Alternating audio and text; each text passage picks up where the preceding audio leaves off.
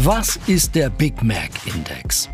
Fast überall auf der Welt gibt es ihn, den Big Mac. Doch ein identischer Burger von derselben Kette kostet nicht in allen Ländern das gleiche. Wie kann das sein und was sagt das aus?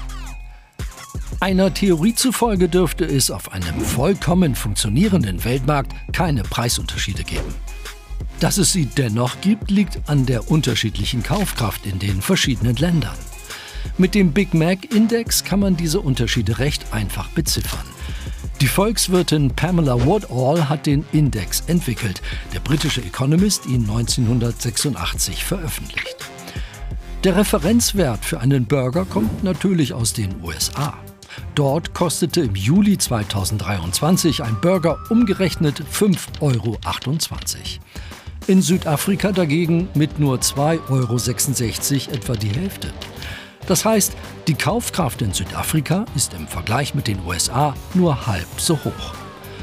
Und es gibt noch größere Unterschiede. In der Schweiz ist der Big Mac mit 7,32 Euro am teuersten, in Taiwan mit 2,26 Euro am billigsten. Der Euroraum liegt mit 5,51 Euro dazwischen. Doch es gibt auch Kritik an dem sehr groben Indikator.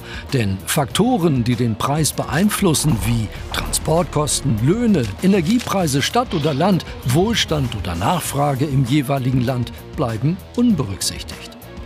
Zudem werden die Burger in Ländern wie zum Beispiel Iran oder Jemen gar nicht angeboten.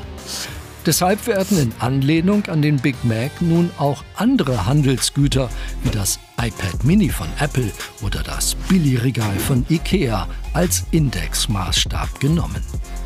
Weil er aber so schön anschaulich ist, bleibt der Big Mac Index sehr beliebt und wird weiterhin regelmäßig erhoben.